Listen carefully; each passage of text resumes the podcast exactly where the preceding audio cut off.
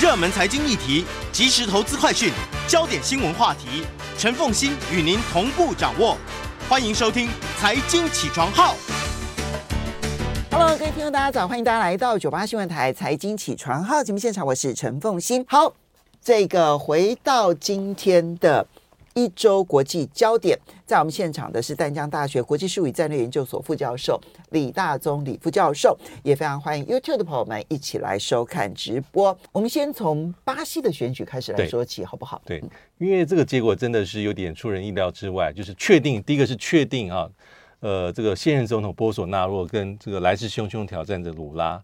啊，两个人都没有过百分之五十，嗯，所以确定两个人在十月三十号进行第二轮的选举。其实这个结果算是预期中的，预期中，对，嗯、呃，因为这个最后的结果是到目前开出九十九趴以上，哈，那鲁拉是四十八点三八百分之，他拿到在五千七百二十六万票。那这个现任总统波索纳洛是四十三点二五趴，拿下带五千一百零七万票，其实两个人差距就是百分之五多一点，大概就是六百万票左右。所以真正意外的是得票率的接近，非常接近。嗯，因为波索纳洛其实啊，一开始如果我们回顾一下，今年在五月份做的民调的时候，其实鲁拉当时候是。领先很多，将近二十个百分点。到了九月中旬的时候，他的有拉近，但是那时候领先还有到大概是十五趴。嗯，那到选前大概三天，九月二十九号做的最后的一个民调，大概那时候还有一种预估说，鲁拉有可能在第一轮就过百分之五十。那当时预估的波索纳罗可能拿到三十六、三十七。嗯，那最后的结果代表说，两个人这么的接近，代表其他九位候选人的票完全被压缩。因为总共是十一个人在选，所以选前的民调两个人的差距还有十五趴，对，最后只剩下五趴。结果最后投票出来的结果只差了五趴，对，哇，这个波索纳洛很有很很厉害，对，因为他一直在讲说，他认为这个选举的民调都是假的，甚至包括他参加这个英国女王的葬礼的时候，公开讲说，他当然是一种喊话，他说如果第一轮他没拿到六成选票，代表作票。他已经把这话喊出来，但不管如何，两个人进入到第二轮。嗯，对。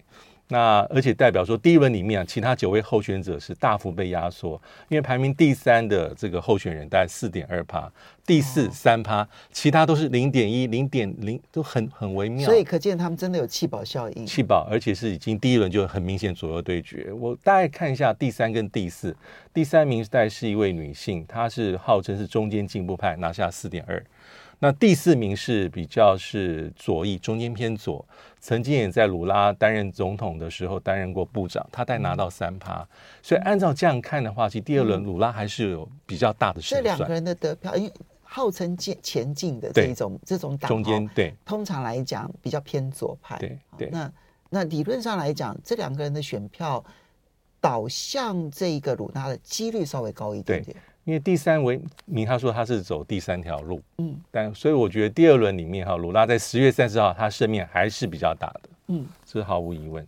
好，所以呢，这个是十月三十号的第二轮的选举。为什么大家那么关心巴西的选举？因为这一次，我想就是极左跟极右的对决，对决，对左右大对决。嗯但当然是组合大对决。其实对于啊波索纳洛为什么做的这么辛苦？因为他如果这次败选的话，他是应该是自巴西民主化一九八六年这个总统选举之后，因为之前军政府是间接选举，他是第一个没有办法连任的人。嗯，那他的任内哈这四年其实做的，我觉得有几个。第一个就是他的路线是比较这个比较右翼民粹，在国际间有时候是被孤立的。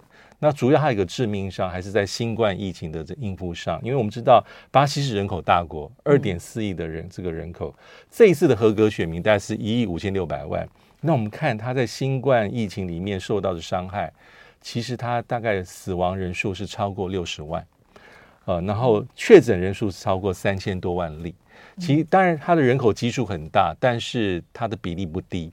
而且是以死亡人数搞不好是全世界就是比较有系统统计统计的国家里面，应该仅次于美国，因为美国超过上百万。真的，我刚刚一想说，哎，这比美国稍微好一点，好一点，因为它人口基数稍低，二点四亿。对。然后，呃，主要是因为他在疫情的时候有轻忽，而且一开始有点质疑。嗯。跟川普有点类似，质疑疫苗的有效性。所以他就真的是巴西川普，巴西川普，热带川普，而且跟川普惺惺相惜，这是拜登对他比较忌惮的地方，因为他也站在川普质疑二零二零年美国选举的结果，那他也认为有坐票。他，你你还记得美洲峰会的时候？那个时候呢，嗯，这个这个这个拜登特别去见，特别让特别接见了波索纳洛。对，然后呢，波索纳洛就当着他的面说：“我认为美国选举应该选举出来的结果不是这样的。”对，可是美国当时拜登千方百计希望他能够来，对，因为否则美国美洲国家峰会这一次就比较难看。对，没错。好，这个是波索纳洛，所以你可以想象得到，现在的拜登政府是非常不欢迎波索纳洛的。对，但是他又欢迎鲁拉吗？鲁，呃，我觉得就是未必，因为对美国来说都是不容易的选择，因为毕竟这是巴西的选举。但是就算是鲁拉巴当选哦，其实他的政策未必美国是受欢迎的。对，因为鲁拉之前做过两任总统，二零二零三到二零一零，但他基本上是比较左翼。嗯。呃，工党起家，工党创始人之一，在他任内其实做的就是一个贫富差距，嗯，啊，社会福利，什么零饥饿计划，对，缩小贫富差距，对，然后比较重视中下阶层的一些福利跟福祉，嗯，所以当时他很多，在他当第一任当总统之之前，其实在国际社会，包括外资，可能对他的政策是比较疑虑的，他认为他可能有些政策会比较不是那么的这个自由化，或是那么的市场经济。啊，主要是鲁拉哈，他当选之后，我觉得他有些政策在美国是欢迎，比如说他跟这个波索纳罗最大不同，还有一个是在环保、对。气候变迁，对于热带雨林的维护，其实鲁拉是比较像是拜登的政策，是。因为拜登上台之后有几个，就是他很讲究这些自由民主的价值啊，官方上还有就是这个气候变迁、环保，他是这方面跟鲁拉是合，但是在未来的啊，假设卢拉当选，未来的巴西的这个对外政策上就很难说。尤其现在美国啊，最紧迫的是俄乌战争。嗯，那俄乌战争里面，其实鲁拉基本上也没有跟拜登的立场是一致的。鲁拉公开的说过说，俄罗斯入侵乌克兰是很糟糕的事情，但是乌克兰也不是完全无辜的。对。他他这个讲话就是说，你要自己负一部分的责任。对，那这样讲话讲出来是非常的刺耳，所以当时的这个泽连斯基有非常明确的反愤怒。但是波索波索纳罗也差不多，他讲的更明确，因为波索纳罗在开战之前还跑去莫斯科见普亭，当时被很多人批判。再加上巴西本来就金砖四国里面的要角，所以不管如何，对美国来说，在外交政策上未必跟美国是非常一致的。那前几天的这个联合国谴责。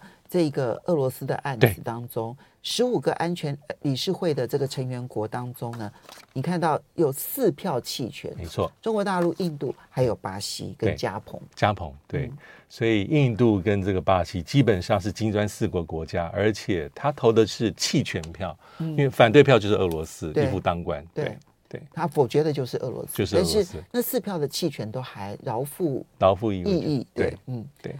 那那可是这次的选举结果会确定是鲁拉吗？还是一个是选完之后，因为因为如果是鲁拉，波索纳洛已经扬言他不会承认了。对，对，那现在的得票数这么接近，可能会加深了他不愿意承认的力道。对，这个使得未来的巴西可能会处于一个什么样的状况？我觉得还是有动荡的风险，因为波索纳洛因为这一次第一轮选举这么的接近，就是五趴。去对他来讲，我觉得是一个，他当然可能是他可能预期更高，但是内心里面可能认为是士气大振，因为还是有可能在第二轮有机会赢得选举。虽然鲁拉他鲁拉的讲法是他对支持者说，我们的胜利是晚二十八天之后就会降临，但波索纳洛可能不会那么服气，因为他早就已经预打这个打了预防针，他一直讲说。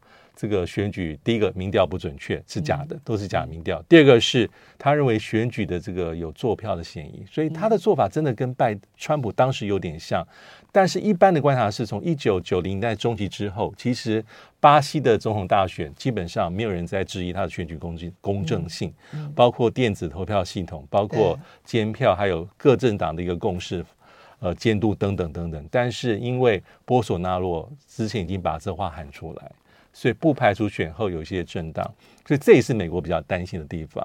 啊，我记得美国官员有大概有跟媒体讲说，哈，他们会很快确认，就是选举大选的结果，就是怕这里面会出现一些变化。嗯，还是动荡。但无论无论是巴西呃是鲁拉当选，鲁拉如果当选的话，其实更加的证实了，就整个拉丁美洲现在正在向左转这样子的一个大的一个趋势，对不对？好，好，接下来我们再来看到的是上个礼拜的大事，北溪一号跟北溪二号四起爆炸，对，应该是同一个集团干的，对，应该或者说同一个国家做的。啊，因为到目前为止，大概不会有人否认这应该是国家级的恐怖攻击了。对，呃，这最有趣的地方哈是，现在是大家互相指责啊。这个其实第一个，因为一开始其实西方包括这几个美国在内，其实是用暗示的方法指称说最有可能是俄罗斯。嗯，啊，主要我们看到有几个迹象是非常非常有意思。第一个就是 CNN 的报道，它引用的是西方情报情报单位的讯息。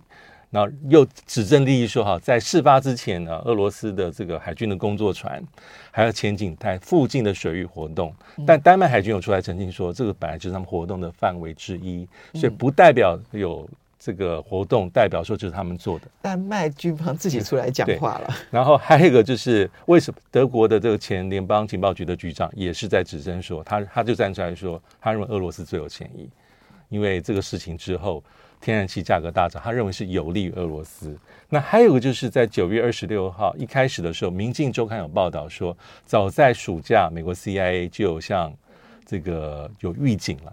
向德国预警说有可能。我们稍微休息一下，等一下回来节目现场。欢迎大家回到九八新闻台财经起床号节目现场，我是陈凤新。一周国际焦点，在我们现场的是淡江大学国际术语战略研究所副教授李大中李老师，他同时也是中华战略前瞻协会理事长啊。好，我们刚刚这个提到北溪一号、北溪二号，当然你会发现，就是美国它动用它所有的。媒体啦，然后再搭配了他们的权威消息人士，第一时间就说应该是俄罗斯干的。对对。可是，可是那个证据，要不就是比如说说你说，哎，他们这个工作船在这个附近这个工工作这样子，然后丹麦军方就自己跳出来讲说说没有，这个本来就是他们的工作范围，那是一个正常的一个运作的这个情况。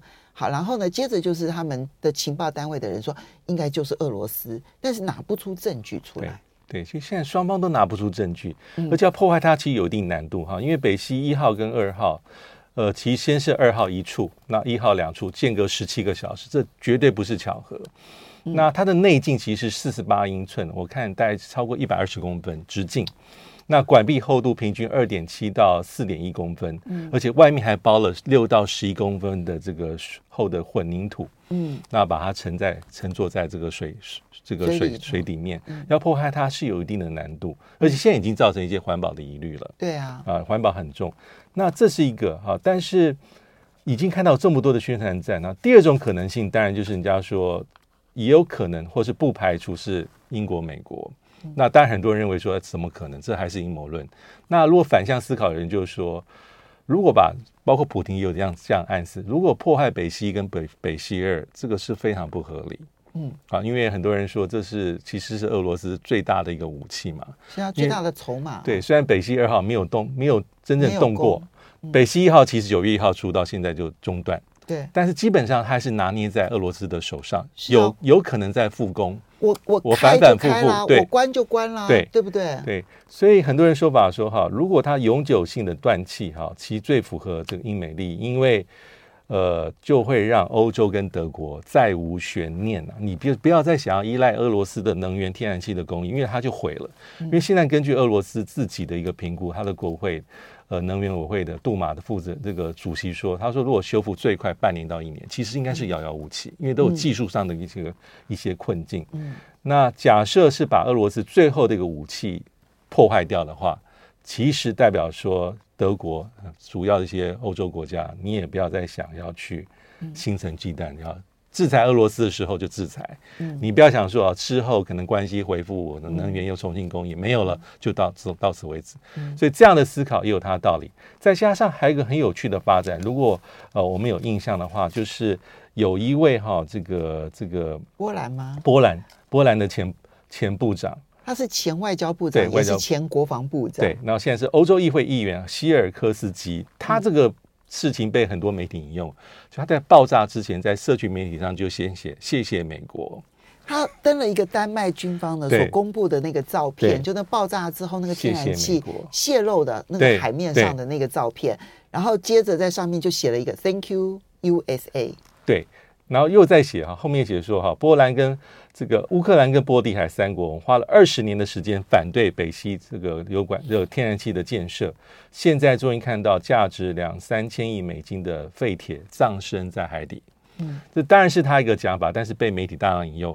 还有一个就是，他也讲到说，最近我们可以看到，就是在二月上旬的时候，当时德国总理啊，新总理肖兹访问华府，拜登的一段讲话也被大家引用。因为当时其实第一个不确定到底会不会开战，嗯，第二个德国政府对当然对北溪二号，因为美国施压，嗯，但他对北溪二号到底要不要用，或是这个这个认证程序，其实肖兹没有下最后结论。但是拜登就没明显，一直反对，对美国非常反对。嗯，但是拜登有特别在对媒体的这个镜头里面讲到说，哈，假设开战，他确定北溪二号这个一定啊不会再有所谓的北溪二号。我们会确保北溪二号无法无法运作。所以当时很多媒体很好奇说，哎，其实北溪二号老实说管理权也不在美国身上，嗯，怎么会是跟你有关？嗯，但是拜登又补一句话说，他说相信我了。我跟你保证，我们有能力这样做。所以这段影片和讲话就被媒体放送出去，认为说，其实这对美国的主观而言，他也没有排，可能没有排除这样的选项。但老实说，这些都还是阴谋论，因为没有办法有提供证据。应该是这样讲，倒过来讲，如果有证据，应该公开出来，马上。但现在是组一个所谓的国际调查委员会。我我的看法是很难有水落石出的一天。到目前为止啊，其实受害最深的就是德国。对，可是你会发现德国的政坛是最安静的，最安静的。他们几乎不在这件事情上面多做发言。嗯、是，他们是受害最深的，好耐人寻味哦。就就好像有那种有口难言的那个味道在。对对对。其实受惠最最最高的，其实除了刚刚讲的。美国是有受惠的啦，因为它的液化天然气销往欧洲这件事情，然后也让欧洲跟俄罗斯之间的所有的谈判啊，再无悬念，以后也没有筹码了。俄俄罗斯没有筹码了。另外一个受惠最大的其实就是波兰，是是，因为波兰跟挪威之间，挪威有天然气，对，跟波兰跟挪威之间有个天然气管线，今年开始要通气了。对，就是今年的冬天要通气。额外的受益者。也不能忽视，所以有这么多一种可能性。以后这个嗯，德国在欧盟当中呢，可能还要受制于波兰，因为不要忘了，在俄乌战争之前，其实德国跟波兰之间的关系是很糟的。对，然后一直到现在，关系还没有真正的好转过来，真正恢复。对，未来可能德国要看波兰的脸色。对，好特别。本来是看俄罗斯脸色。对，但是。对于俄乌战争来讲啊，就是现在的情势，一个是在政治局面的情势，另外一个是战场上的情势。政治局面的情势，当然就是俄乌地区，就乌克兰、俄俄罗斯所占领的乌克兰的这四个地方举行了公投。那如预期的，他其实当然就公投过了，然后也如预期的，俄罗斯很快的就承认了这四个地方是他们的领土。这件事情在政治上面的效应如何？我觉得政治效应，第一个对俄罗斯来讲就是，但是巩固他占领的土地，那也是在做做一个所谓的法律的攻防了。就是第一个就是你继承事实，那它的土地的面积占领区这四个，当然是比过去全盛时期缩小，但是还是很大哦，相当于这个葡萄牙的一个面积。那还有就是，它也，我觉得它是一个法律战呢、啊。这个法律战非常非常特别，因为牵涉到这个，我们若回忆回顾一下，在四月份的时候，联合国秘书长古特雷斯有跟普廷有一段谈话。嗯，当时的普廷就援引科索沃，他意思是说，科索沃你在二零一八年二月公投，公投独立，公投独立之后呢，其实基本上西方是支持的，是到今天为止都支持。然后联合国的法院里面，基本上他也是认可。嗯，但是当时那个普那个这个古特雷斯就跟普亭说，可是我们联合国并没有让他进入联合国，成为正式的会员国。没关系啊，那至少现在科索沃跟这个塞尔维亚之间，其实就是已经既成事实，几乎是独立的。对，对，即便是塞尔维亚还在认为说他你是官方立场是你是我的一部分，但基本上事实就是科索沃已经取得独立的地位。嗯、所以当时普丁的讲法很简单，就是既然可以这种这套模式可以适用于科索沃，那为什么不能适用于顿巴斯地区？这是在今年的四月。嗯、所以这一次哈。在这个四地公投出来结果之后，有一个国家就很特别，塞尔维亚。塞尔维亚其实从开战到现在，基本上蛮支持俄罗斯的。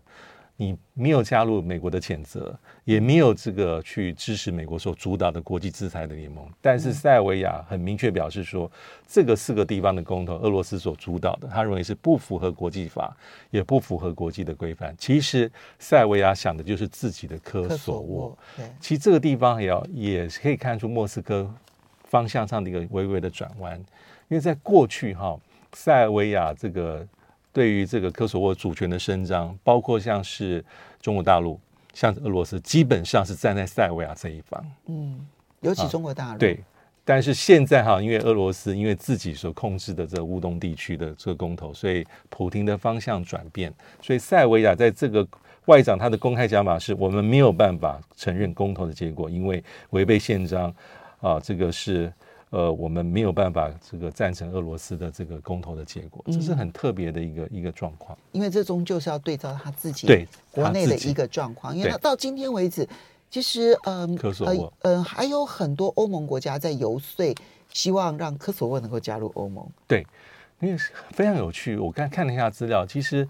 承认这科索沃国家，但是超过一百个，越来越多。但是近年来，塞尔维亚在国际间做一个他的外交努力，是他在游说所谓的发展中国家，他的邦交国，你们去放弃，你过去承认，现在放弃承认，有些许的进展。嗯、但有十几个国家后来因此而取消对科索沃的承认。对，OK，对，这个很有趣。所以他这边这里面都有这个相对对照的。对，但是其实俄乌战争还在持续当中，没错，而且。这边公投，当然对于普京来讲，这就是算计好的这个所有的路都已经完成了。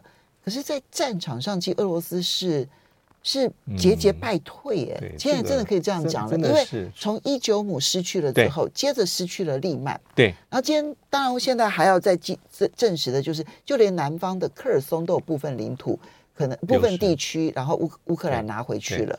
所以怎么来看待这个战争？我觉得战场形势目前来说，从八月底到现在，真的是对俄罗斯，我觉得目前是处于最严峻的时候了。因为利曼其实是一个非常重要的指标。我们如果有印象的话，呃，春天的时候俄罗斯拿下来，也花了很多的努力。是。那这一次其实利曼哈，差一点这几千名俄军要被围。困住，嗯，那俄罗斯加把是他，你把它撤出来。可是对于乌克兰士气是大振的，嗯，包括美国的国防部长也有新的一个讲话，他认为是普丁目前是进退两难，因为是我打到你退的，对，打到退，虽然是你撤退。然后，所以我才站。对，但总是我打到你退的。而且它是个重要的交通枢纽，基本上它是过去是一个对俄罗斯在战争往西边、往南边一个重要的补给和运输的方向拿掉。嗯，所以现在啊，从哈尔科夫、伊久姆到利曼，其实对俄罗斯来说。这个乌军的反攻是有斩获的，所以我们稍微休息一下。这个战场可能出现什么样子的变化？马马上回来，欢迎大家回到九八新闻台财经起床号节目现场，我是陈凤欣。在我们现场的是丹江大学国际事务与战略研究所副教授李大中李副教授，也同时欢迎 YouTube 的朋友们一起来收看直播。好，所以在战场上，俄罗斯的失利是非常清楚的，而他现在在内部的征兵。看起来民怨也非常的高，就是新的这个动员令，这个他的这个呃这个情况也不尽如意，所以他似乎已经面对着兵力不足，然后呢前线不利两难的一个状况。对，因为这个部分动员令啊，其实应该是普丁最后不得不的选择，因为他的、嗯、他的态势一开始很清楚，他最好的上升就是我就是这个速战速决，嗯，然后用这个。然后对你造成政治压力，你若让步妥协就结束，然后不会对于一般的俄罗斯家庭有任何的影响。但是我们看到打了七个多月，其实俄罗斯真的是兵力不足，而且很多人那时候都在说，为什么不早动员？因为你现役的这个部队，它的号称这个上百万超过，但是战斗部队就四十几万，而且俄罗斯的领土范围这么的广，是啊，你又不可能全部从海参崴全部调过来，不，不可能，所以他要大量靠乌东地区亲俄罗斯的民兵，还有所谓的海这个海外雇佣兵，还有甚至像车臣这种少数族裔的部队来一起搭配他在乌克兰境内，他随时保持在十几万人的部队，嗯，但是打到现在，他伤亡是很惨重。当然，我们也知道乌克兰也没好到哪去，因为。我记得上礼拜这个的呃俄罗斯的这个呃防长特别提到这个乌克兰的战损其实很可怕，是没错。他认为说，当然这个估计未必是真实，但是他说乌克兰的正规部队五万多人死亡，受伤六万多也很可怕。我，我相信，因为嗯，但双方都很惨烈，但是。乌克兰也不是一个小国家，对，他还是在做，他已经在做，因为乌克兰是在做动员了。是，他不止动员，他是动员了百分之一百五十，对，就是全部投入。对对，他不但所有的军队投入，而且他民间也投入，对，所以他比原本的能量还多了至少百分之五十以上。对，但俄罗斯在乌克兰境内维持那个数目是不足，所以这是最后的选择。那还有一个就是有趣的地方是，现在又在讨论核武了，我们应该都不陌生，因为。在开战之前，其实俄罗斯就摆姿态说我在做战略核子部队的演习。什么时候大家那时候在谈可能动用核武？我记得是三月，就是当那时候对于这个这个首都的这个攻势不利，退回去。所以每当战事不利的时候，就会有这样的传闻。那现在又开始出现动用核武的可能性，因为这次是包括普丁自己，啊，包括这个前总统了、前总理，这个现在的国安会议的副秘书长梅德韦杰夫。也包括车臣的这个这个这个这个领袖说要动用核武，或是可以看得出来用一些很暧昧不明的一些讯号在谈动用核武的可能性。所以西方我觉得包括北约、包括美国，应该也在严密的在做看待。你觉得现在普京啊，他在内部所遇到的压力是来自于强硬派的压力比较多，还是反战派的压力比较多？我觉得都有一些哈，因为这个。